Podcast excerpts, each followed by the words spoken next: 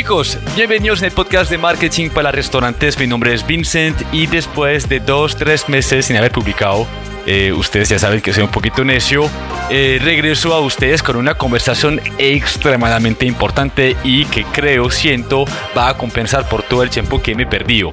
Eh, entrego excusas es simplemente que durante los últimos meses primero estuve viajando en mi país, estuve en Francia comiendo bueno y tomando vino pero también eh, al regresar a Colombia y a tener que volver a trabajar, asesorar, etcétera, he tenido obviamente muy poco tiempo para dedicarme al podcast. Sin embargo, les quiero comentar algo súper, súper importante. Em, gracias a su confianza, gracias a, las compra, a la compra perdón, de, de los libros de domicilios para humanos y costeos para impactar, pude financiar a un nuevo miembro del equipo de trabajo que se llama Baker y Baker se va a encargar de todo el ecosistema digital de marketing para restaurantes. Es decir, que por fin puedo delegar mucho de lo que hago y esto significa que podremos asegurar tanto las publicaciones de artículos en el blog como también los podcasts y como también la elaboración de nuevos libros. Porque esto es importante? Eh, como saben, mi rol dentro de la industria pues, es entrevistar a la gente tesa, es aprender de ellas y compartir este conocimiento con ustedes. Em, a fin de cuentas, Marketing para Restaurantes es una marca que se dedica a aprender de, de esos empresarios y arrojar esta información y encontrar eh, una manera estándar de hacer marketing o de emprender en el sector gastronómico. Y es por esa razón que les quiero invitar a que nos sigan, simplemente porque eh, entre más nos apoyan, más eh, recursos podremos nosotros generar para reinvertir en ustedes, para reinvertir en contenido, para crecer como empresa. Y sé que esta relación seguirá siendo muy sostenible hasta que tarde o temprano podamos revolucionar el sector. No les digo más, pero se vienen cosas muy, muy chéveres con marketing para restaurantes. En fin, pasamos al tema de hoy Hoy eh, les presento a Rui de, de La Nona, una persona muy tesa, se darán cuenta, que considero más allá de un restaurador, considero como un empresario, pero un empresario de verdad. Y es por esa razón que quise invitarlo porque Rui nos va a exponer una cantidad de información que les va a ayudar a pensar como empresarios, como emprendedores que van realmente a contemplar temas, métricas, eh, estrategias que tendrán primero que crear y dos que tendrán también que monitorear, sí, para mejorarlas y para darse la oportunidad de sobrevivir y crecer en el sector gastronómico. Vamos a hablar de muchísimas cosas, es una entrevista de casi una hora y diez minutos pero una vez más que está llena de información y es por esa razón que les invito a prestarle muchísima atención y hasta eh, tomar el tiempo de sentarse con un cuaderno, con un lapicero y apuntar todas estas ideas. Espero que les guste mucho. Eh, muchísimas gracias a Rui por su tiempo. Es una persona muy ocupada, muy también exitosa y, yo creo que es un excelente ejemplo que, que deberían seguir para ustedes emprender y ser exitosos en el sector. En fin, dejo de hablar, les dejo todo, les deseo un excelente fin de semana y nos vemos la próxima semana para un nuevo podcast. Chao, chao.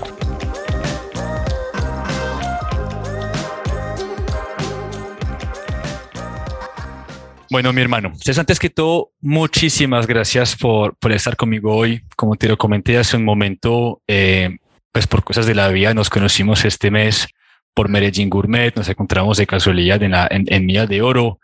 Y de lo poco que pude eh, compartir contigo hablando, eh, sacaste unas información, pues, una información demasiado contundente, demasiado importante y te reconocí inmediatamente como un empresario, una persona que tiene un recorrido en la industria gastronómica, pero que hizo, que supo hacer la diferencia entre eh, montar un negocio de comida y realmente montar una empresa, eh, escalarla, estandarizarla, etcétera.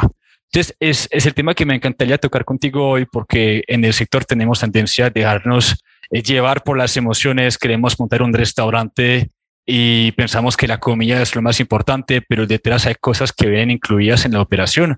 Y, y tú ya tienes este conocimiento y la idea de hoy es que podamos aprender de ti. Así que me encantaría que te pudieras presentar quién eres, cuéntanos de la nona, cuánto llevas en Colombia y de ahí empecemos la conversación.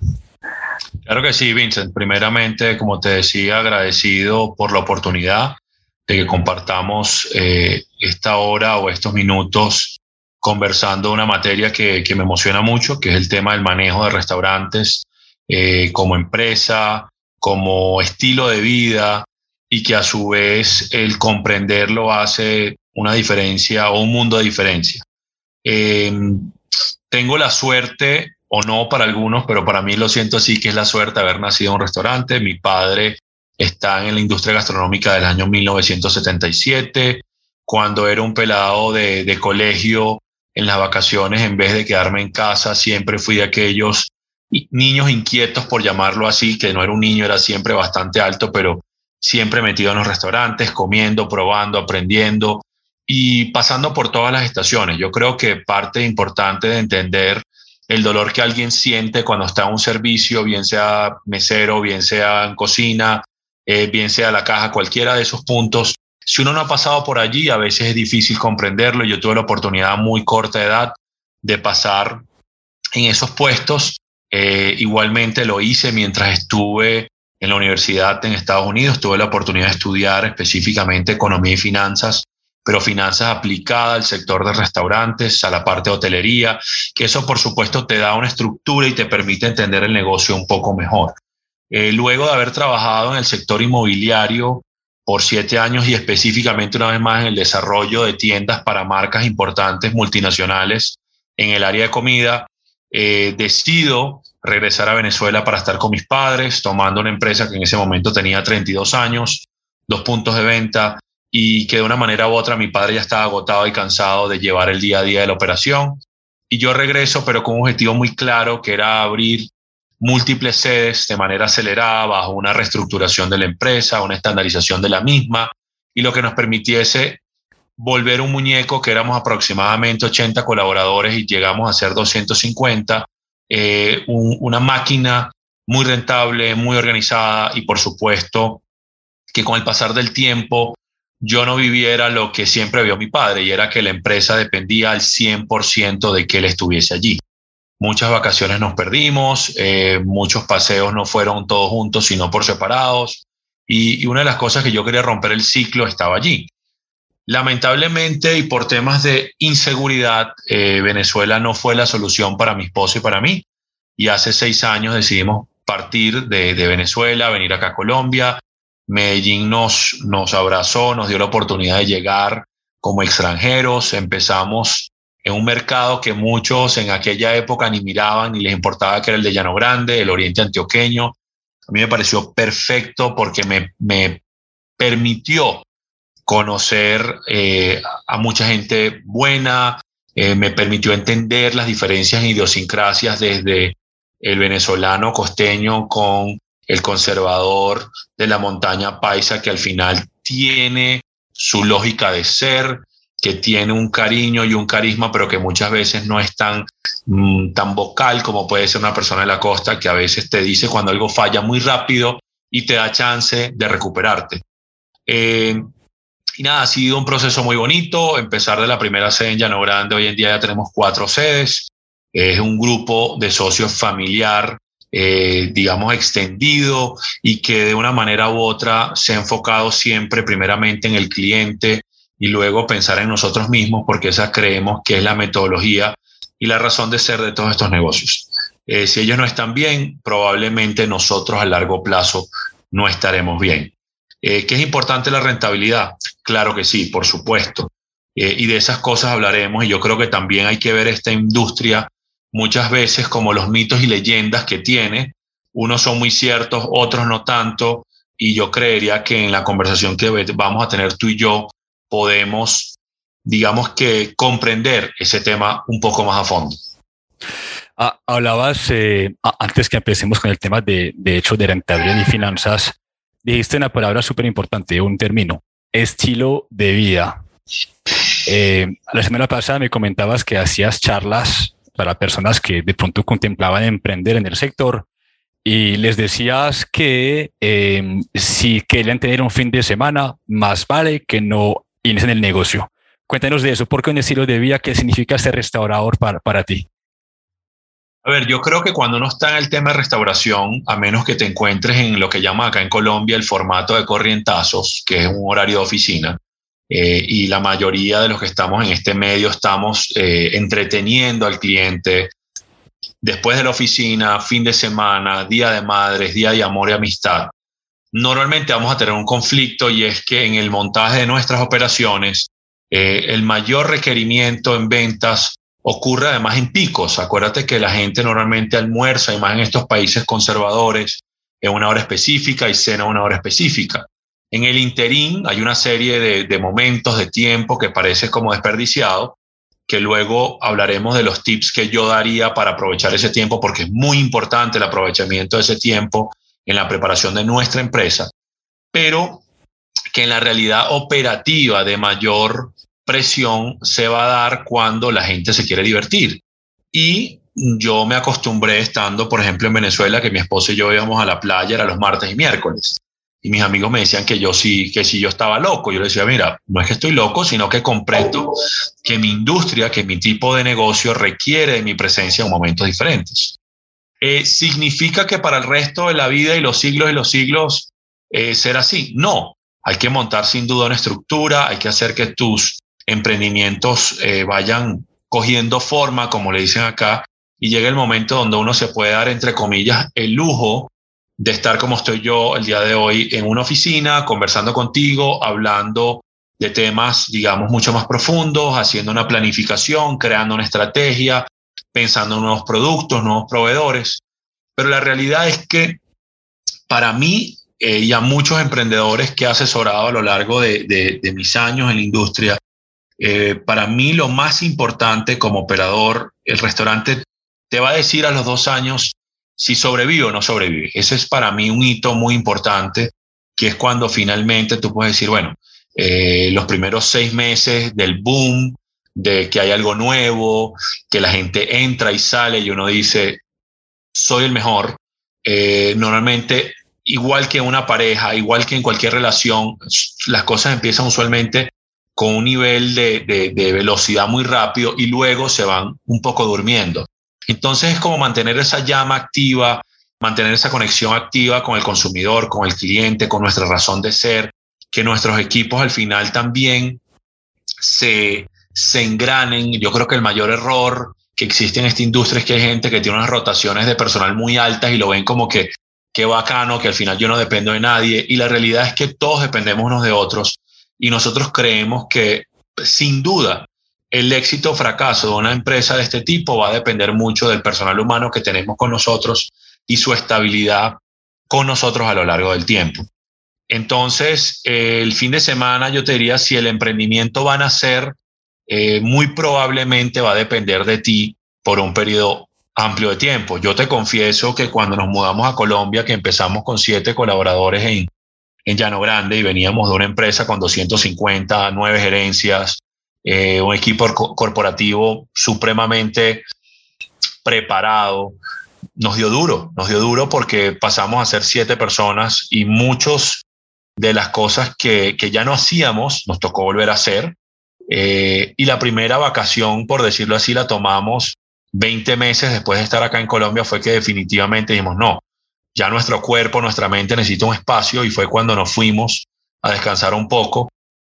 Pero, pero lo más probable es que a muchos de ustedes, más allá del capital que tengan, eh, les va a tocar tener ese bebé, ese recién nacido en los brazos, por un periodo hasta que puedan dejárselo a la mamá, a la suegra, a alguien más que se lo cuide.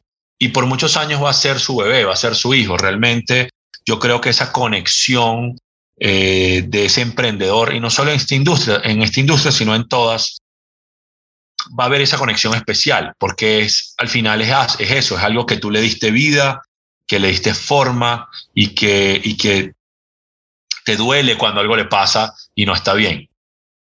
Bacano, wow. Es compromiso, a fin de cuentas es compromiso y como decías, en un momentico es un tema también de constancia, de, de aguante, 20 meses sin vacaciones, eh, pues es casi más de un año y medio, ¿cierto? Mejor dicho, Eh, es, es el estilo de vida como lo mencionabas, pero mira que, que hablaste de algo súper interesante, hablabas ahora de una máquina. Y, y ahorita dijiste, ahora tengo el tiempo de pensar en cosas más estratégicas. Y para que esto suceda, tu negocio de alguna manera tiene que ser estandarizado, tiene que ser, tiene que ser eficiente. Y cuando mencionaste eso de la máquina, yo pensé como en un conjunto de procesos, con tipo de, de diferentes eh, partes que están conectadas, que trabajan armoniosamente para que todo esté funcionando. ¿Cómo es que uno llega a hacer eso? Eh, ¿Cómo es que tu bebé lo vuelves una máquina que camine sola y que puede defenderse sola, mientras que tú no descansas, pero trabajas en pro de ella? A ver, tal cual, lo que tú dices es de esa manera hay que visualizarlo. Una máquina es un conjunto de componentes que por separado probablemente no significan mucho, eh, pero cuando tú los unes se vuelve algo que funciona para cumplir una tarea específica. Esa máquina en el tema de la restauración yo creo que tiene tres componentes muy básicos. El, producto, sin duda hay que tener el producto, una muy buena cocina jalonea gente. Eh, la gente o, las personas son parte de, esa máquina, cada quien cumpliendo un rol y desde las personas va desde el que tiene el menor contacto con el producto hasta ese equipo que te, que te permite medir, mirar y organizar la parte financiera. Y sin duda alguna, eh, en esa máquina hay procesos tal cual como tú lo dices de estandarización que la estandarización al final tiene beneficios para todos, eh, desde, el, desde el propietario hasta, hasta el cliente, porque el cliente en la estandarización va a sentir cosas como en su memoria gustativa, en que los espacios le generan una tranquilidad, en que yo voy a cualquiera de esas sedes y hay algo que las conecte, así no sean exactamente iguales, porque ubicación idéntica no existe, eh, por más que sea un modelo replicable, van a haber pequeños cambios, pequeñas eh, personas que no van a estar en todos los puntos de venta, pero la estandarización te permite eso, replicar el modelo, que el cliente se sienta tranquilo y para que él se sienta tranquilo en cada una de esas sedes donde él vaya debe haber una experiencia muy similar. Te permite la estandarización, la tranquilidad de que tu producto va a ser el mismo no solo en sabor, en textura, en olor, sino que eventualmente en dinero, porque al final lo llevas a una rentabilidad, lo llevas a un esquema de negocios controlado.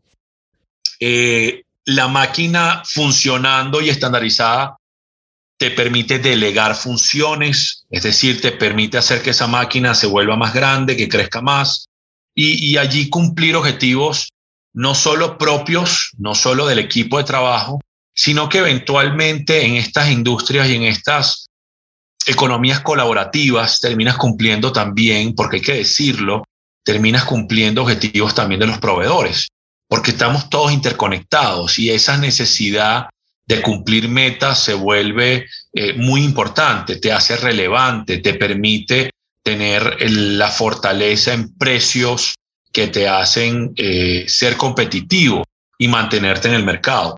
Eh, porque esta industria siempre se mueve, esta industria nunca para, hay quienes lo definen como un, como un restaurante, lo definen como un expendio de comidas, que así lo llama eh, la Cámara de Comercio, pero la verdad para mí es un negocio de logística eh, donde simplemente servimos alimentos y bebidas, pero es un negocio donde hay que tener una serie de factores que pasan en el momento específico. Nadie va a un restaurante con tres o cuatro horas antes que le dé hambre. Nadie pide un domicilio tres días antes del domicilio. Eh, puede haber uno que otro caso, pero normalmente es un impulso, es una necesidad básica del ser humano, la cual hacemos normalmente tres a cuatro veces al día y que requiere de una respuesta nerviosa, psicológica, tan acelerada como el impulso que esa persona está sintiendo. Y que en ese proceso psicológico, en el manejo, alguien me ha preguntado a mí muchas veces, o personas me han preguntado a mí muchas veces, ¿qué prefieres tú? ¿Un restaurante con una comida de morirse o un restaurante con una comida eh, más o menos, pero con un servicio impecable, con unas instalaciones organizadas, etcétera, etcétera, etcétera? Y el ser humano en promedio, sí, le encanta una muy buena comida, pero si lo atendieron mal, si fue un trato grosero, si no se sintió que estaba cómodo en el lugar, probablemente no va a volver. Entonces, eh, entendamos que no siempre el que mejor cocina va a ser el mejor restaurador. Sin duda y obviamente tiene que ser parte del equipo. Pero allí es donde yo creo que la parte numérica, la parte organizativa, la parte de estrategia cumple y funge un papel primordial para hacer que la viabilidad de ese concepto sea factible a largo plazo y que no nos choquemos en un periodo muy corto o que nos quedemos, como digo yo, remando en medio del mar y ya, y murió, y se acabó el concepto y nace otro y se olvidaron de nosotros. Vení, uno, una pregunta, vuelvo al tema de la delegación con el tema de la máquina.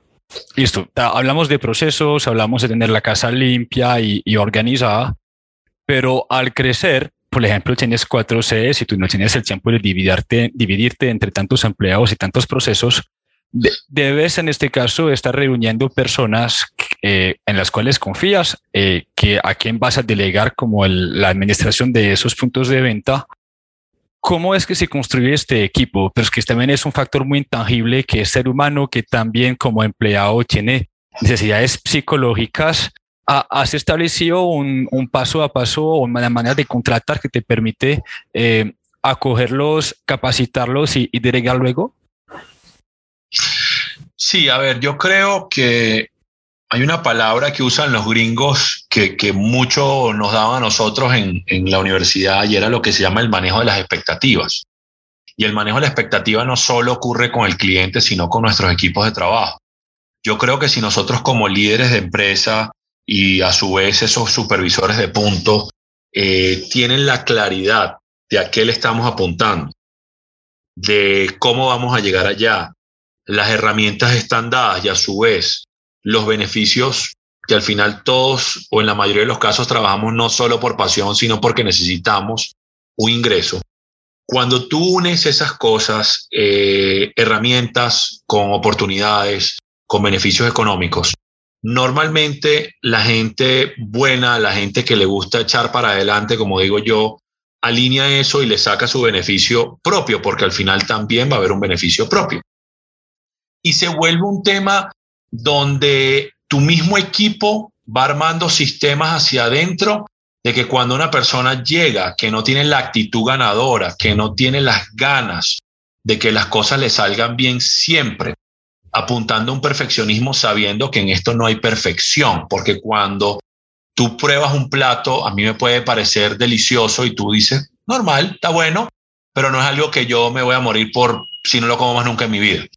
Entonces, teniendo eso en cuenta, eh, los equipos, cuando entienden que hay una serie de beneficios, eh, el hacerlo bien, el tratar bien a esa persona y, y que de una vez hay una reciprocidad y la empresa tiene cómo medirlo, tiene cómo premiarlo, yo creo que a lo largo del tiempo esos colaboradores se quedan donde están igual que el cliente, donde se sienten cómodos, donde hay una relación precio-valor adecuada, y donde a su vez hay una estabilidad.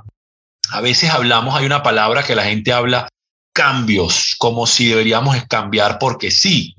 No, venga, uno cambia cuando requiere una mejora, pero si las cosas están funcionando bien, si existe una estabilidad, hay una palabra muy peligrosa para esos equipos, porque el emprendedor le encanta el cambio, el emprendedor le encanta que le muevan el piso, como decimos nosotros, pero muchas veces el colaborador no. El colaborador quiere estabilidad, quiere que saber que donde él trabaja hoy va a estar mañana, va a estar el mes que viene y va a estar el año que viene.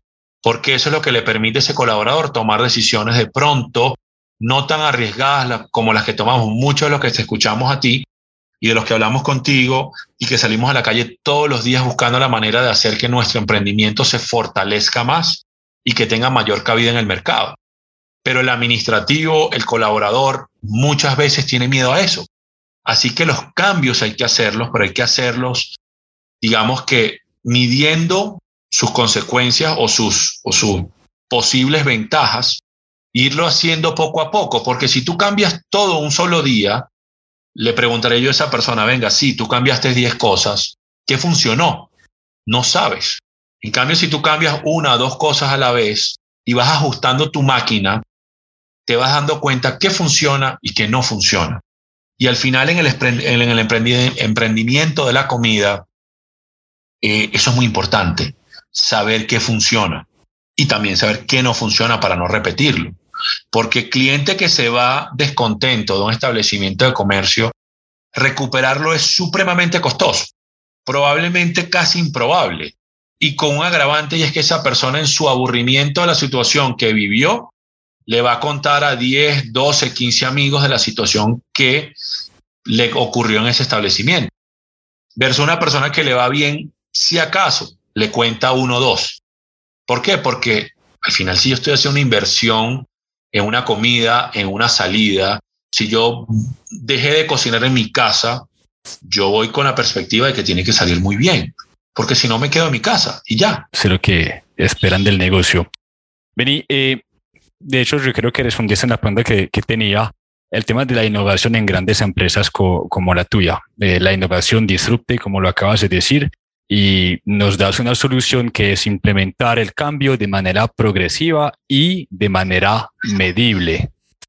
Esta medición de las actividades que tú haces eh, pueden ser tanto operativas como producto, como servicio al cliente. Eh, esa medición ocurre a través de una medición de ventas, a través de cifras que vas arrojando en alguna parte. Em, ¿Cómo es que vas como sacando conclusiones si fue positivo o, negativo? A ver, la, medición ocurre de un sinnúmero de maneras. La verdad no sé cuántos ítems medimos nosotros, pero yo creo que, que hay que hacer un, un recorrido por la, por la siguiente cantidad de ejemplos. Primeramente, los indicadores económicos son sin duda eh, requeridos, necesarios. El vender mucho no significa que la empresa es sana, ¿ok? Ahí hay que controlar para mí tres ítems muy importantes que son el costo del producto, el costo de la nómina, el arriendo y aquellos que viven mucho del domicilio, el costo de plataforma. Yo creería que habría que agregarlo hoy en día en esa cuarta ecuación. Eh, además del, análisis financiero y la medición financiera, eh, hay que hacer un trabajo desde el punto de venta o los puntos de venta directamente con el cliente. Eh, si no somos nosotros el supervisor de ese punto de venta, debería hacer el esfuerzo siempre de tocar por lo menos una vez a la mesa. Es entendible que un boleo total, un viernes en la noche, un sábado en la noche, probablemente no vas a tocar el 100%, pero el intentarlo hacerlo te permite mantener, mantener lo que yo digo, el pulso en el paciente, ver cómo está, cómo se siente y que esa atmósfera sea la adecuada. Eh, por supuesto, hoy en día nos tenemos que apalancar en las redes sociales, en los diferentes chats que puede utilizar el cliente para hablar de nosotros como un TripAdvisor, como un Google Business, eh, para hacer esa medición eh, que está allí.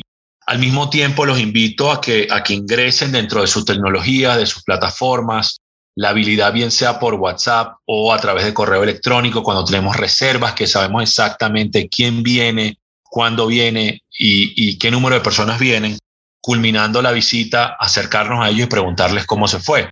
Ustedes eh, se sorprenderán de lo que uno aprende porque cuando hablas de innovación, sí, sin duda hay una innovación que genera el propietario de la empresa. Hay otro porcentaje de la innovación que le aporta el colaborador de la empresa, que dice, venga jefe, eh, yo que hago este trabajo todos los días, yo creería que seríamos más eficientes si hacemos esto de esta manera. Y yo creo que es nuestro deber como líderes escucharlos y que cuando hay unas ideas de ese tipo, absorberlas e implementarlas y reconocerle a esa persona que al final vio algo que de pronto tú desde una oficina o tú desde un área diferente no lo viste.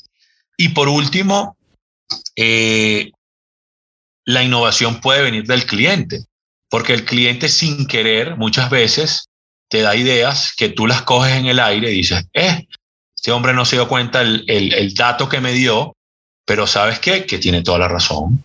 Y uno empieza a analizarlo, uno empieza a estudiarlo y al final puede que la marca se tome esa innovación como innovación propia y está bien, porque al final fue quien tomó el riesgo, pero resulta que el datico se lo soltó fue un cliente que de pronto es muy asiduo, que recorre muchos restaurantes, que viene de otra ciudad y se venía, en Bogotá lo hacen de esta manera, o en Miami lo hacen así, o en DF lo hacen asado, y tú escuchaste, tú diste, sería un vuelco interesante, y de allí aplicas ese conocimiento del todo.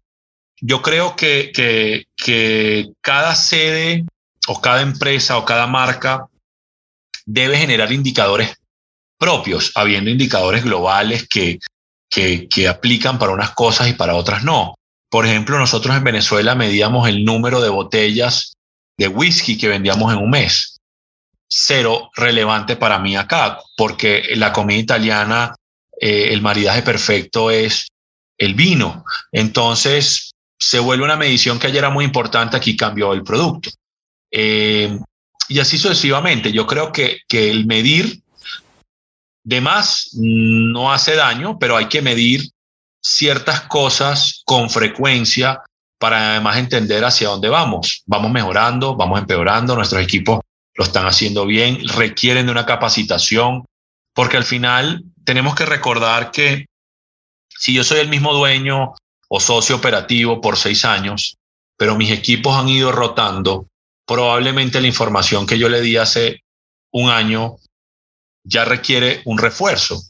Y, eso hay que tenerlo en cuenta para que nosotros podamos medirlos y decirle, venga, si yo te estoy midiendo en esto, es por esto, por esto y por esto, porque las consecuencias de esta medición hacen que nosotros podamos identificar un problema o generar una mayor rentabilidad. Y esos son temas que yo creo que deben ser conversados con nuestros equipos de trabajo. Yo no creo que hay nada realmente oculto. Eh, sin duda el propio, el propietario de la marca se guarda la estrategia total, pero los pedazos que les corresponden a cada quien deben ser diseminados en el equipo para así poder todos remar el barco para el mismo lado. Bien. Una vez más, un trabajo de equipo. Hablamos de contratación, hablamos de cómo es que vamos a suplir eh, las necesidades básicas de los empleados y, y proyectarlos en el negocio. Em, hablamos de venta. Hablamos de venta porque ahora me mencionabas el tema del, del ecosistema digital, del tema de, de las redes sociales. Eh, ustedes siempre que son fuertes en este tema, pues trabajas con Juli y Juli tiene un equipo súper chévere y, son tesos en lo que hacen. Eh, pero tengo tendencia a pensar que Restaurador eh, crea un, ecosistema o un modelo de venta que viene más respaldado de la experiencia en el punto de venta que en la comunicación digital, lo cual no está mal por nada porque a fin de cuentas es el mejor marketing que podemos hacer. ¿Cuál es tu opinión sobre esto frente a la adquisición de cliente y la recompra? Sin duda, a pesar de que no tengo visiblemente tantos años, eh, me considero que soy restaurador de la vieja escuela. Me ha tocado, me ha tocado aprender, sin duda, me ha tocado aprender y mucho de, de lo que ustedes ven, de cómo manejan las cosas hoy en día. Vengo de una escuela, como te digo, de casi eh, de hecho más de 25 años de estar dentro de la industria de los restaurantes. Y siempre fue el voz a voz, siempre fue la atención dedicada, siempre fue una comida excelente, lo que hizo que tu restaurante se mantuviese lleno día tras día. Entendemos que hoy en día hay, hay un cambio y hay una palabra que tú usas con frecuencia que a mí me encanta, que es la palabra instagramiable, que hace que ese consumidor, sobre todo el consumidor de 30 hacia abajo, se mueva, vaya a un sitio indiferentemente del sabor de lo que va a comer, eh, indiferentemente de que sea su línea favorita o no. Y nosotros acá, ese, ese público los aloneamos inicialmente con una experiencia que se llama la experiencia del granapadano, que lamentablemente por la pandemia no se puede hacer en mesa porque es una preparación en mesa, pero eventualmente volverá. Eh, que hace que esa conexión, indiferentemente de la fortaleza de los sabores, porque va a haber gente que le encanta y va a haber gente que le va a parecer un sabor muy marcado a queso, obvio, estás comiendo un plato full de queso, pero eh, el simple hecho de que yo pueda transmitirle a mis amigos, a mi comunidad de 800, 1000, 1500 personas lo que yo estoy viviendo, lo hace, digamos, que esa persona de pronto en el estómago no queda tan feliz, pero psicológicamente quedó supremamente feliz. Y hay que entender que hoy en día no solo estamos vendiendo un plato rico, sino estamos vendiendo un plato bonito, con una experiencia llamativa, con el lugar que tiene que tener uno o dos puntos como mínimo donde yo me pueda tomar la foto, donde mis amigos se sientan como que envidia que yo no fui capaz de ir a la salida de hoy con mis amigos, me la perdí uy, qué, qué, mal me fue por no haber ido. Y son sentimientos que antes no existían, que, que en esta industria Y te lo digo que en el año 2004, cuando yo me gradué en Estados Unidos, hablábamos de muchas cosas. Hablábamos, por supuesto, del marketing. Hay una inversión que se hace mes a mes en ese rubro y está en presupuesto y es un presupuesto único, pero que, que, ha mutado, que ha mutado a, salir a buscar un, un cliente a un costo que ojalá sea lógico con relación a tu propuesta valor. Indiferentemente si la comida es rápida o la de más mantel, eh, nos toca invertir en marketing. Eh, es saludable mantener ese pool de clientes, digamos que los viejos, pero siempre gente nueva entrando, porque no falta el que va a comer a un restaurante y por más bien que le vaya, solo va a comer en el restaurante una sola vez, porque son aquellos, digamos que líderes en el mercado que van probando de restaurante en restaurante, pero, pero que no son fieles a ninguna marca. Luego tienes el grupo de gente que son, yo lo voy a llamar entre comillas y sin, sin, sin ánimo de ofender a nadie, pero los promolocos que van persiguiendo una promoción y, sea donde sea allí van. Y, y por último está el cliente que está dispuesto y disponible a que si la propuesta y la relación precio-valor es la adecuada, piensa hacer una relación a largo plazo. Por supuesto, como restaurantero, eso es lo que queremos cuando tú tienes un costo adquisición, bien sea por la página web, bien sea por Instagram, bien sea porque participaste en una actividad de ciudad como lo es, por ejemplo, el Medellín Gourmet, e hiciste una, un, descuento para que esa, esa clientela te pruebe, te conozca. Eh, siempre, siempre, siempre hay una oportunidad, digamos, de que se quede contigo para mucho tiempo o que no vuelva más. Y por eso es que hay que mantener, como tú usas la palabra, eh, océano y acuario, hay una relación que tú tienes que quienes te escuchan también le entienden muy bien. Eh, hay que mantener gente metiéndose en, ese acuario de nosotros, porque algunos salen, otros se retiran y, otros se mueven de acuario por, porque simplemente se movieron de ciudad. Y hay que mantener ese proceso continuo eh, para que el indicador del crecimiento en ventas, que, que sin duda alguno cuando uno es nuevo uno debe ver un crecimiento muy acelerado, pero luego se vuelve ya más una maduración y un número entre el 10 al 20% de crecimiento anual en un país con la inflación como el nuestro, que es baja, es un número sano, eh, va a requerir de que tú como marca tengas creatividad, tus equipos estén alineados y que al mismo tiempo tengas una estrategia en redes sociales que te mantengan vigente. Porque si no, la gente te olvida, la gente a menos que pase al frente de tu local todos los días, te olvida. Y es normal, lamentablemente, para nosotros. Hay tanta información hoy en día que, que disponer de la atención del consumidor es un activo súper, súper importante.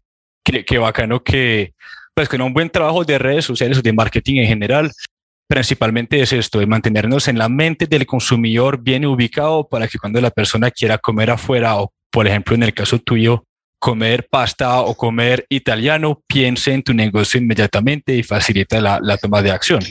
Entonces hay un trabajo de marca detrás que es súper, súper importante. Que ya sobre algo súper importante también que, que, me pareció muy contundente, esto de las necesidades de reconocimiento psicológicas del, del consumidor.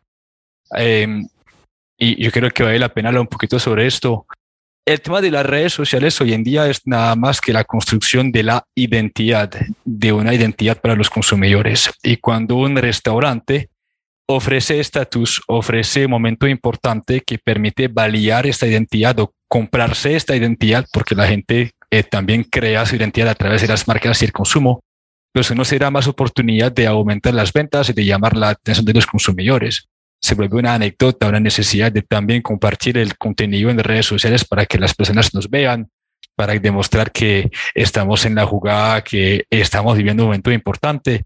Y esto hoy en día cuenta porque es el día a día de las nuevas generaciones eh, y va de hecho regándose en las, en las otras generaciones también. Último tema, Tú me dijiste algo la semana pasada que me encantó, que fue un año, no tiene 12 meses, sino 52 semanas. Correcto. Explícame esto porque me parece fabuloso.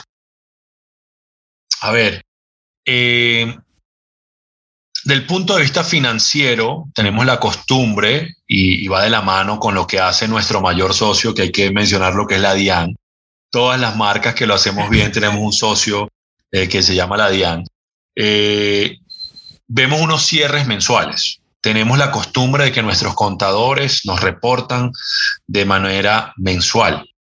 Aquellos que tienen socios o junta directiva muy probablemente conversan de números mensuales. Y, eh, y así va, todo lo vamos viendo mensual. Los pagos de arrendamiento son mensuales, los pagos de asesoría son mensuales, eh, la nómina se compone de dos quincenas que hacen un mes y todo lo vemos de esa manera. Sin embargo, yo creo y me gusta un concepto disruptivo que va más de la mano operativa financiera y de la metodología como lo ven muchas cadenas que tienen bastantes años en el mercado y que han sido capaces de incrementar su número de unidades a nivel mundial y es el romper el año en 52 semanas. El romper el año en 52 semanas permite que esos presupuestos mensuales los llevemos realmente a lo que pesa un lunes, a lo que pesa un martes, a lo que pesa un miércoles, a lo que pesa un sábado, etcétera, etcétera, etcétera. Eh, y hacer cortes semanales en inventarios, hacer cortes semanales en, en ventas, en mermas, en cumplimiento de objetivos, posiblemente hasta en bonificaciones para nuestros colaboradores, para mantener esa presión, esa presión positiva, esa presión donde tengamos mm, la mente, bueno, esta semana de pronto no fue tan buena, pero podamos mejorar la que viene y no digamos, ay, se nos fue el mes y ya psicológicamente perdí el mes. No, cada semana es una semana. Y por último y más importante, si yo estoy cometiendo un error en la semana 1 y corrijo dicho error al final de la misma semana, eh, el daño va a ser mucho menor a que si yo espero al cierre del mes y espero que mis contadores reciban la información y a su vez me den el feedback, porque probablemente van a haber pasado seis semanas donde yo estoy cometiendo el mismo error. Ese daño en empresas grandes, en empresas, digamos, eh, muy bien capitalizadas, puede que no las destruya, pero en una empresa pequeña, en un emprendimiento que tiene un número limitado de chances para equivocarse, puede ser la gran diferencia entre literalmente la vida y la muerte del emprendimiento. Entonces, yo no queriendo asustar a nadie, sí les diría que toca buscar la manera de hacer cierres semanales, que toca aprovechar esos picos y esos valles del almuerzo y la cena, que si estuviésemos de pronto en Ciudad de México no hay un pico y un valle, porque la gente en Ciudad de México puede almorzar a las cuatro y media y puede salir a cenar a las cinco de la tarde. Eh, si estuviésemos en una metrópolis como Nueva York, de pronto es 24 horas. Pero en ciudades como las nuestras, donde se ve muy claramente el pico y el valle de consumo, yo los invito a que usáramos ese tiempo en la planificación y en la coordinación de estas metas semanales, de la organización semanal, para yo poder moverme hacia la siguiente semana con un plan de acción donde yo corrija las fallas que tenga. Y a todos nos ocurre. En algunos casos esas fallas cuestan dinero, en otros casos no cuestan dinero literalmente, pero si tu consumidor se fue aburrido o no hubo esa relación precio-valor en el servicio, probablemente no vas a tener el acceso a ese bolsillo otra vez. Y yo creo que lo importante para poder generar eh, crecimiento y poder abrir múltiples sedes es siempre que uno pueda ir sumando gente leal a la marca de uno, hay que hacerlo. Ese ejercicio hay que hacerlo. Así, en algunos casos, tu rentabilidad en esa mesa no sea la mejor. Tu rentabilidad en ese momento no sea la mejor, porque tú estás de una manera u otra sembrando hoy para cosechar mañana probablemente y para poder generar una, una estabilidad y una sanidad mental, porque el restaurantero es muy charro, el restaurantero no quiere ver el restaurante vacío, le, pega muy duro psicológicamente, o sea, eh, uno quiere ver gente, uno quiere ver movimiento. Y, allí es donde va eh, ese análisis de cómo me posiciono, en qué precio voy a estar, eh, me voy a volver solo de ocasión especial, pero me, o me voy a volver de todos los días, voy a hacer una carta amplia, una carta pequeña, etcétera, etcétera, etcétera. Y esas son las decisiones que cada uno de nosotros tiene que tomar para que a lo largo del tiempo nos genere no solo la tranquilidad, sino que también nos genere una tranquilidad financiera, por supuesto. Pero estas 12, al convertir las 12 semanas, eh, 12, perdón, 12 meses en 52 semanas, pero toda esta información que acabas de mencionar también hay que arrojarla, hay que analizarla y luego tomar acción. ¿Tú cómo es que lo manejas? Me hace la semana pasada un celular con las tablas Excel Eh, ¿Tu equipo de trabajo arroja esta info y tú la miras diariamente o cómo es la dinámica? A ver, eh, termina siendo una combinación de factores. Nosotros hoy en día llevamos la empresa, como tú lo dices, a través de Teams, eh, donde todo está en una nube compartida. Pero pensemos en el emprendedor que de pronto no tiene acceso a todas esas herramientas. Lo que sí es normal es que todos tengamos una herramienta de por lo menos un sistema de facturación que nos permite ver los paretos de lo que vendemos, de lo que no vendemos, eh, cuánto vendemos por día. Yo creo que eso viene siendo algo muy básico. Eh, hay, hay herramientas como por ejemplo casualmente tu libro que, que me pareció muy bueno para costear, para impactar. Eh, siendo, digamos, una lectura aburrida, porque leer de costo usualmente es aburrida, lo haces y, te, y, te, y te reconozco y te felicito que es un tema, es un libro fácil de leer, de entender. Entonces yo debería mínimamente poder haber costeado mis platos eh, y si no lo sé hacer individual, por lo menos haberlo hecho global, es decir, cuánto compré, con qué inventario inicial empecé, con qué inventario final terminé y cuánto vendí y, y entender si mi costo, así sea global, es sano o no es sano. ¿Y cuál es el número sano? Bueno, la verdad es que puede estar entre el 30 al 40% dependiendo de la industria en la que estás. Si tú estás vendiendo un plato gourmet, un plato muy elaborado, un plato muy bonito pero con poca carga proteica, probablemente vas a estar en el 30. Y si tú estás vendiendo comida rápida, masivo, donde no hay una atención al detalle tan profunda, donde tu nómina no requiere de un personal especializado al más alto nivel probablemente vas a estar alrededor del 40%, 38, 37, 40. ¿Ok? Eh, nosotros particularmente le apuntamos al 33% de manera global. No ocurre en todos los productos. Por ejemplo, en el producto como el vino, nosotros no multiplicamos por 3, sino multiplicamos por 2.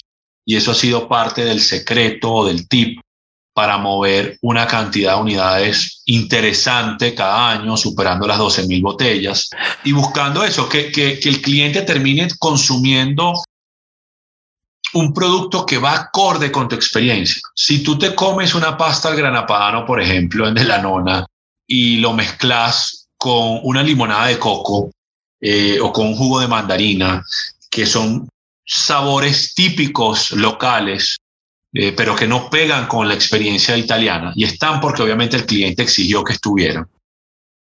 Eh, puede que la rentabilidad en ese vaso de jugo sea muy buena, pero realmente no va a permitir que la experiencia que tú has generado sea la perfecta.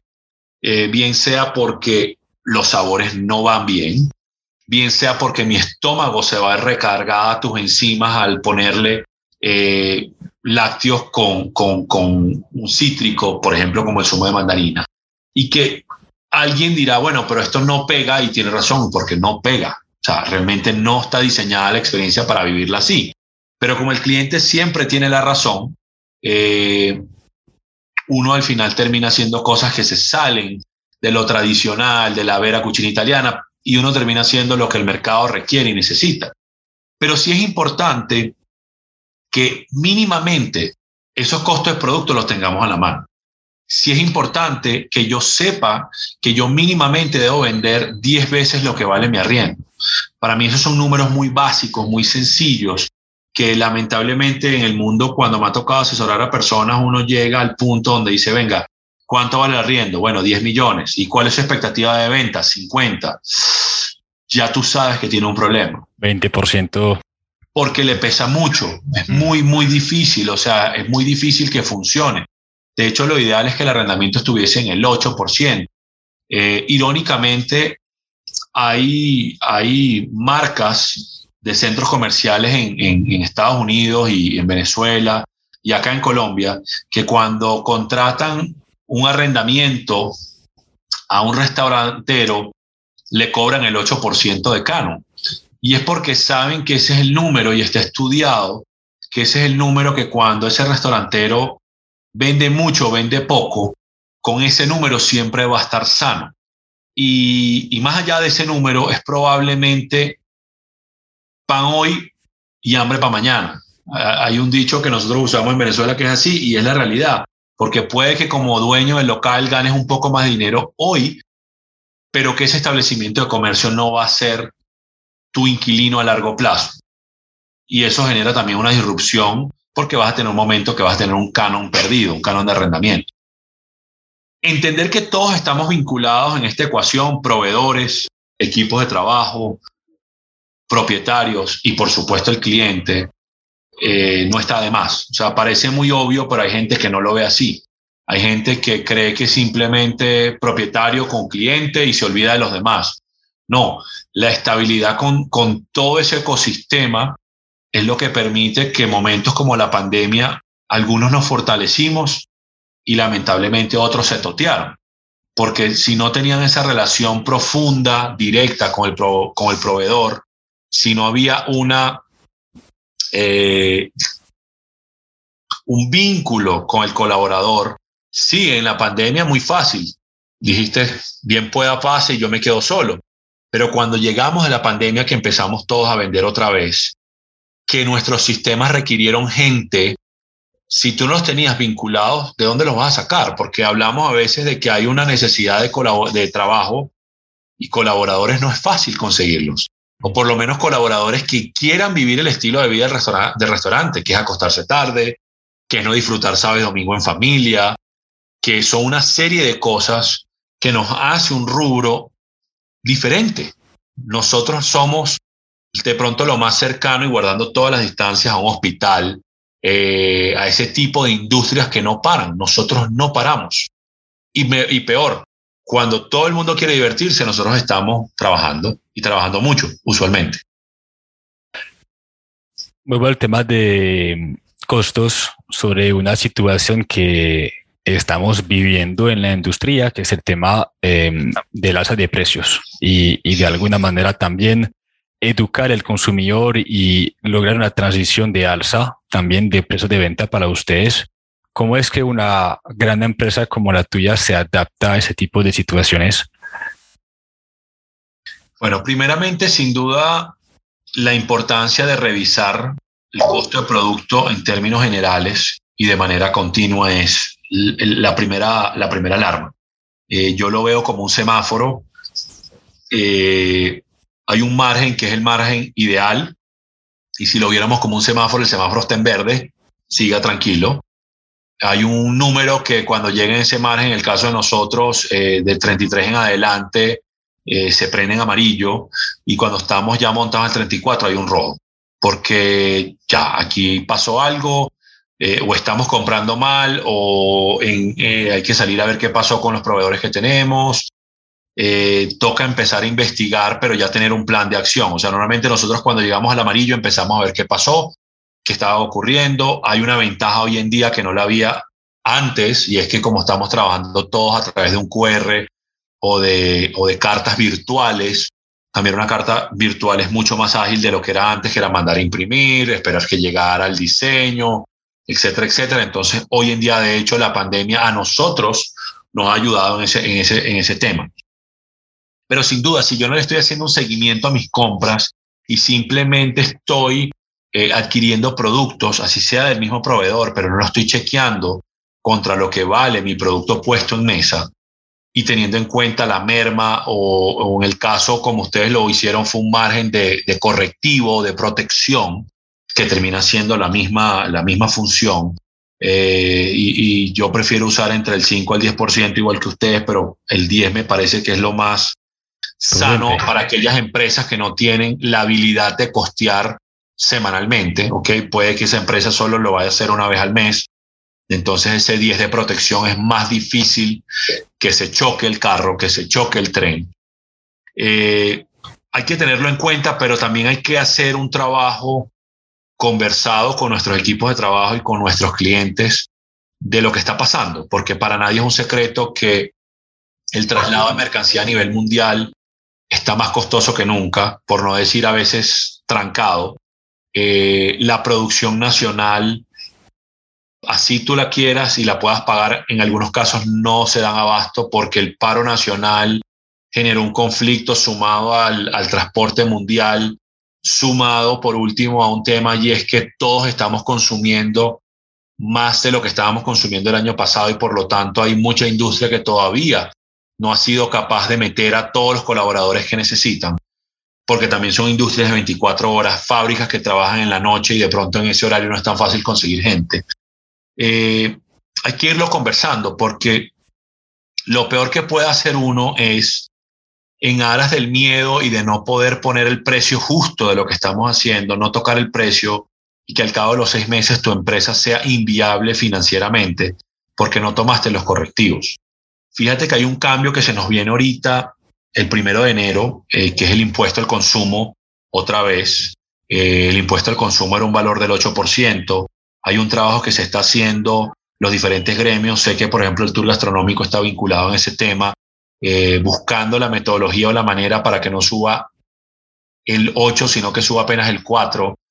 sé que Acodres también está trabajando en ello, con diferentes personajes políticos, pero es un 4% que el cliente no lo está pagando este año y que la mayoría de restauradores eh, que teóricamente teníamos un 8% más de margen, lo perdimos muy rápidamente porque el costo de producto ha subido. Y ha subido porque entendamos también que el mundo o la economía es mundial. En Colombia tenemos en este momento una problemática donde estamos siendo grandes exportadores de ganado bovino en pie, es decir, la res completa y la están comprando en otros sitios y la están vendiendo porque el dólar da para venderlo hacia afuera y ganar más dinero. Y resulta que el poco ganado que queda en Colombia ha subido probablemente un 30%. Entonces hablamos de una inflación de un 4, de un 5 en términos del Banco de la República, pero cuando tú vas al costo del producto, cuando tú vas a lo que vale el costo de papel para hacer un domicilio, es decir, de todo lo ligado a un suministro, eh, cuando tú vas a lo que vale el pollo, cuando tú vas a lo que vale un salmón que es importado, etcétera, etcétera, etcétera, estamos realmente en números del 20 al 25% de mayor costo este año. Por lo tanto, si tú no tienes la sensibilidad de ir viendo semana a semana cómo te está yendo y cuáles son los números reales de tu emprendimiento, muy probablemente cuando te des cuenta no vas a tener margen y el no tener margen es lo que yo le tendría más miedo porque te, te vuelve, no puedes innovar. En vez de mejorar el servicio, lo tienes que mejorar. O sea, empieza uno, bueno, ¿cuánto saco?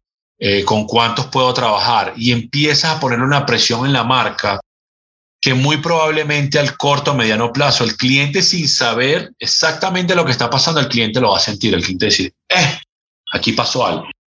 ¿Qué cambió? Y probablemente el cliente no lo va a identificar. Pero no cometamos jamás el error de pensar que el cliente, discúlpame la expresión, pero así lo he escuchado, que el cliente es bobo. No, el cliente no lo es. El cliente analiza, el cliente es cauto y el cliente en mercados como este de Medellín es una persona que es además muy, que, muy, muy formal al punto donde, donde cuando algo no está bien, no está perfecto, probablemente lo identifica, pero no lo dice. Que esa es la muerte más difícil, es una muerte silenciosa. Y lo comenta a las otras personas también. Correcto, correcto. Hay lugares en el mundo donde el cliente es muy, muy agresivo, pensaría uno, que algo no sale bien y de una vez arman un escándalo, te lo hacen saber. Yo prefiero ese cliente. Cuando el cliente pone el problema de una vez, por lo menos tú sabes dónde está la falla. Te da la oportunidad de que el problema pare allí. Eh, entonces, tengamos todo eso en cuenta y sin duda alguno, el tema de entender, estudiar los costos, son parte muy importante de, la industria de los alimentos. Eh, y no creamos simplemente porque estamos comprando un producto y lo estamos multiplicando por tres, eh, tenemos todo lo demás cubierto, porque sin duda nuestra industria tiene muchas líneas de gastos que ocurren y que no hay ningún servicio realizado a la mesa que no lleve la mano el costo del producto. Si, si, te das cuenta de toda la información que, que, has entregado en tan solo una hora, es impresionante. Mira, mira mis notas. si lo ves bien. Me dejaste bien, me gusta. Yo, me voy a tomar el tiempo de, de reescuchar esta, esta entrevista eh, y desarrollar cada tema para compartirlo con la comunidad. Te los enviaré para que me des tu opinión, pero hay cosas muy, muy valiosas que yo creo que va a seguir a muchas personas. Sin embargo, hay una que nos hizo falta, lo mencionaste tú al principio, Rui, eh, para que en la conversación, pero me gustaría escucharte sobre esto, es espacios desaprovechados, los momentos muertos. Em, ¿Los utilizas para aumentar las ventas o para facilitar los procesos o, limpiar la casa de alguna manera? ¿Cómo haces uso de esos horarios? A ver, yo creo que hay una combinación de factores. Eh, primeramente, provengo de una escuela que dice que el que quiere estar en servicio y esté en servicio no decide cuándo trabaja. Es decir, si yo abro a las 12, yo cierro a las 10, esa, ese corte intermedio se lo permiten de pronto los restaurantes muy, muy, muy, muy de mantel, pero el resto deberíamos estar abiertos y estar abiertos porque el cliente tiene unas dinámicas de vida que no siempre son perfectas. De pronto hay mucha gente que le gusta comer a las 12 en punto, pero hay gente que trabaja, que lo cogió una reunión, que algo sucedió, que el tráfico, etcétera, etcétera. Yo creo que esos horarios pueden servir como unos horarios donde el cliente que entró en ese horario atípico de poco voleo, uno pudiese aprovechar el momento de lucirse al nivel que esa persona decir, wow. Y probablemente puede ir hasta solo, que diga, fui solo, qué increíble cómo me atendieron, qué bien comí, eh, que uno supone que en esos momentos planos de poca intensidad, nuestros equipos bajan la guardia, se, se quedan un poco relajados, conversan entre ellos. Para mí es un momento especial y, muy bueno para que ese cliente que llegó a deshora sea increíblemente atendido y diga, uy, qué cosa tan bacana lo que yo acabo de vivir acá. Dos, si yo soy el área de cocina, yo debería estar preproduciendo, organizando, adelantando, reinventariando, rerotulando, limpiando continuamente. Por lo tanto, el trabajo en cocina realmente nunca para. Y los que vienen de formato de cocina lo saben muy bien que eso nunca para y es el trabajo probablemente más duro, más arduo que tiene el restaurante. No solo es cocinar, es limpiar, es organizar, es poder llevar control de inventarios, la rotación del first in, first out, que FIFO en inglés, pero en español no recuerdo ahorita cómo se dice, pero, pero es simplemente eso, lo primero que entra es lo primero que sale, ese es el momento idóneo para hacerlo, debería ser el momento idóneo para hacer un listado de pronto de mis posibles fallas para el día siguiente o el listado de los productos que yo tengo exceso para hablar con mi equipo de ventas y que hagamos un esfuerzo de mantener la rotación continua no es vender el producto que se está dañando. Yo creo que cuando llegamos a esos extremos, probablemente tu emprendimiento tiene un problema grave o una carta muy amplia o una carta que no se entrecruzan los productos o simplemente un volumen de ventas muy bajo. Eh, todo lo contrario, yo creo que cuando un vendedor hace un impulso de un producto no debe ser basado en el producto más costoso, sino debe ser basado en productos que van a generar un factor wow, un factor enamoramiento eh, con ese consumidor y con ese cliente. Eh, desde el punto de vista de servicio, ese tiempo debería ser usado también para organizar la casa, para limpiar, para poder también eh, entender productos nuevos, novedosos, refrescamientos, capacitaciones, información que es válida y, valiosa para llegar a la venta y poder mejorar esos indicadores de venta. Y sin duda alguna para el administrativo o para el propietario, ese muerto que parece, ese tiempo que parece muerto debería ser el momento de estudio, el momento de dedicarnos a mirar cómo estamos estructurados, cómo vamos el presupuesto, cómo lo estamos haciendo, qué hicimos en el almuerzo que lo hicimos muy bien, que no hicimos tan bien. Para así yo volver a empezar la noche con ese mensaje positivo a mis equipos de trabajo, de venga, si podemos, si somos capaces, si lo vamos a lograr, vamos a tener a nuestra gente con mucho cariño, con muchas ganas, etcétera, etcétera, etcétera. Eh, y sin duda, si yo estoy en plataforma, si yo tengo la habilidad de seguir vendiendo y el cliente no está llegando, yo creería que son momentos de crear estrategias, así sean con poco margen, de crear estrategias de que el cliente pueda entrar, consumir o, o ver que yo existo porque volvemos a lo mismo, no todo el mundo tiene la vida que se para a las 7, almuerza a las 12, cena a las 7 y se acuesta a las 9 de la noche. No es así. Y más los pelados hoy en día, las generaciones hoy en día son dinámicas, la gente no trabaja en una oficina, trabaja en su casa, trabaja en un computador, eh, etcétera, etcétera, etcétera. Entonces yo creo que los formatos tradicionales que trabajan de 12 a 2 y media y de 6 y media a 10, con el tiempo el cliente o los obligará a abrir continuo o los castigará por no estar disponible en todo momento. Wow, no había mejor manera de terminar la conversación. Rui, eh, hermano, te soy infinitamente agradecido. Eh, qué, qué contenido tan contundente, qué información tan valiosa. Como te lo dije ahora, me llevo la tarea de, desarrollar esos temas. Yo, yo sí quiero, aunque no lo pudimos hacer hoy, tomarme un café contigo para que hablemos de cositas. Eh, pero te quiero mandar mis sinceros agradecimientos y felicitaciones porque creo que eres un ejemplo perfecto de ser empresario eh, y, de ver el negocio como un ecosistema de procesos, de personas, de clientes, de emociones, de comida. Mejor dicho, lo, lo, lo tienes todo claro eh, y creo que lo hayas podido compartir con nosotros hoy. Mira, yo te voy a terminar la, la, la conversada con una anécdota sí. que, que siempre le cuento a mi equipo de trabajo y nosotros estábamos en una clase Ajá. con un profesor que era el decano, Terry Scout, se llama el tipo. Y un día llegamos y eran clases, era una universidad muy, muy pequeña, muy, muy, muy, muy privada, por decirlo así. Éramos 12 personas en el salón. Ni siquiera los salones eran pupitres a lo largo, sino era una herradura, todos ahí de frente al profesor. Y un día entramos y, y está un, un doctor, un tipo vestido de médico. Nosotros miramos al tipo, este tipo se equivocó de edificio, o sea, nosotros somos el, de, el decanato de, de gerencia y negocios. ¿Qué hace este loco aquí? Bueno, cuando llega el doctor, cuando llega Terry Scout, saluda al doctor como si fuese su amigo. Esto sí no tiene ningún sentido. Y resulta que el man, y para que tú veas lo viejo que yo, que soy yo, el man tenía una cosa así que, que viene siendo el estómago de un ser humano, ¿ok? Dibujado. Y él hablaba que el ser humano tiene una capacidad de 600 cc, Venezuela, eh, ser humano promedio, ¿ok? Y que si nosotros queríamos ser restauranteros y restauranteros eh, ganadores o no ganadores, exitosos, teníamos que partir de la parte biológica, de la parte de la biología. Y él hablaba que el, que el hombre tiene un espacio un poco más amplio, la mujer un poco más reducida, pero en que en promedio ese es el número.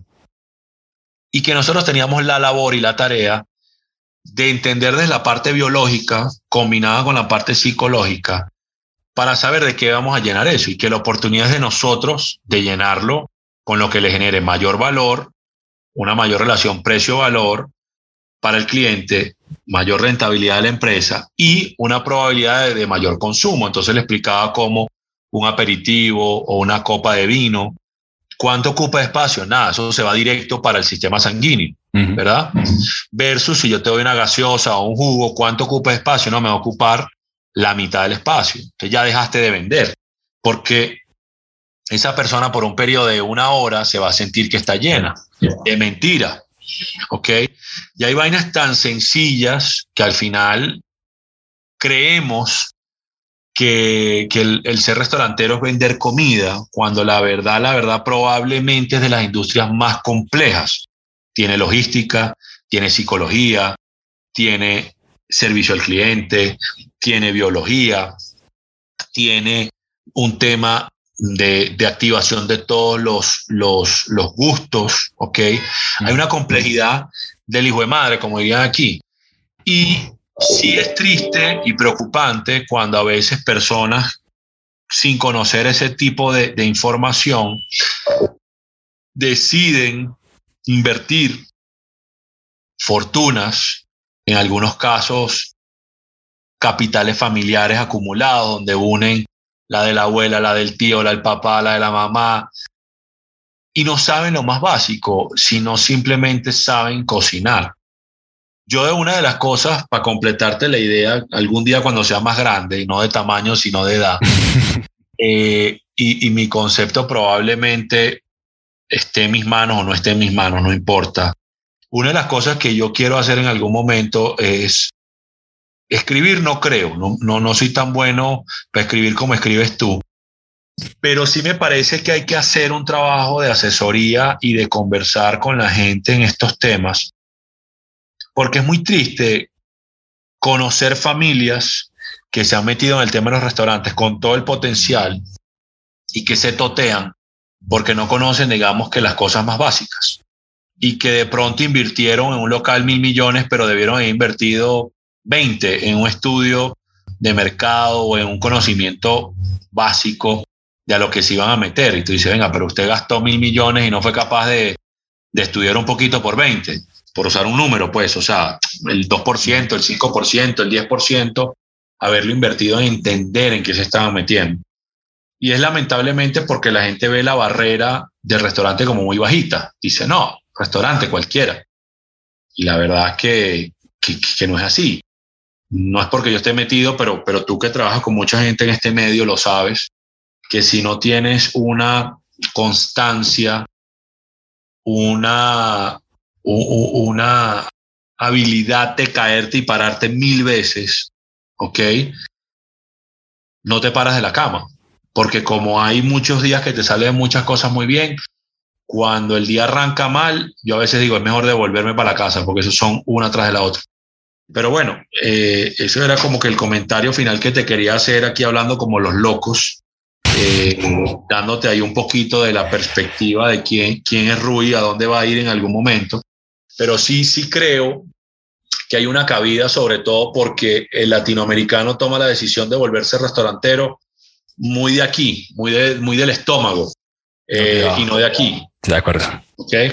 El, gringo lo piensa más y lo piensa más porque ya la cadena es tan grande, son tantos los conceptos eh, de múltiples unidades que el gringo lo piensa más, pero igual se embarca. No falta el gringo que vive en un pueblito que cree que no tiene y se mete y, y, no tiene chance. Pero, no, no, descartas la idea del libro. Esta información que tú tienes, obviamente hay diferentes maneras de transmitir conocimiento. Eh, tengo una para ti, la tenemos que hablar para el próximo año. Eh, ahí hay muchas cosas y yo creo que una conversación contigo es literal la diferencia entre sobrevivir y quebrarse o emprender o no, ¿sí? según con, con, con quien hablas, entonces eh, contemplémoslo. Yo creo que vas a aportar mucho y recuerde algo súper importante. Para mí la oportunidad del sector está en su educación, por el simple hecho de lo que acabas de comentar. Es una inversión muchas veces muy emocional, no racional, sin experiencia, sin recorrido. Y es por esto que si nos dedicamos a educar el sector gastronómico, los emprendedores, hay oportunidades muy grandes tanto para ellos como para nosotros y, lo tenemos que apuntar. Es algo que necesita la industria, no solamente en Colombia, sino en todo el mundo. si, si, tú escribes, yo, yo, yo he hecho el cuento. Negocio hecho. Yo, con lo que hemos hablado, puedo, puedo escribirlo en un libro. bueno, no, y, ahí, y ahí, hay mucho más información, pero sin duda la podemos, deja por ahí anotado la regla de los dos dedos, deja anotado, eh, yo creo que, que, uno puede hacer un chapter muy interesante en los indicadores, eh, en indicadores de, de, de gestión. Eh, yo sé que aquí hay mucha gente que a veces no invierte en sistemas porque cree que está gastando un dinero, pero realmente creo es que no lo hacen porque no entienden los beneficios que hay detrás de un sistema. Eh, y, sin promocionar a nadie en específico, porque aquí hay en esta ciudad hay cinco o seis sistemas de facturación que todos hacen lo mismo. Pero lo que tú dices, lamentablemente hay mucha gente que tiene la información, pero no sabe cómo leerla. No, no, no. Y simplemente leen es cuánto vendí. Y claro que cuánto vendí es importante, pero no te lo dice todo. No es suficiente. Ay, hermano. Bueno, tenemos que hablar más, listo. Yo, yo creo Cuando quieras. Eh, nos tenemos que adelantar de alguna manera eh, y si sentimos que se da para un segundo podcast, hagámoslo. Mientras tanto, te agradezco, eh, te deseo muchos éxitos en tus proyectos, en lo que haces hoy en día con ese nuevo punto de venta en Millas de Oro que se ve espectacular. Te va a ir muy bien y, cuentas conmigo como, como un amigo ante que todo y, y todo el resto. ¿Ok? Claro que sí, Vincent. De verdad que agradecido por... tu tiempo y por tu paciencia escuchándome ahí en toda la locura que estamos hablando. Para eso estamos. Un abrazo, cuídate mucho y otra vez muchísimas gracias. Que tenga un feliz día. Tú también. Chao, chao. Chao.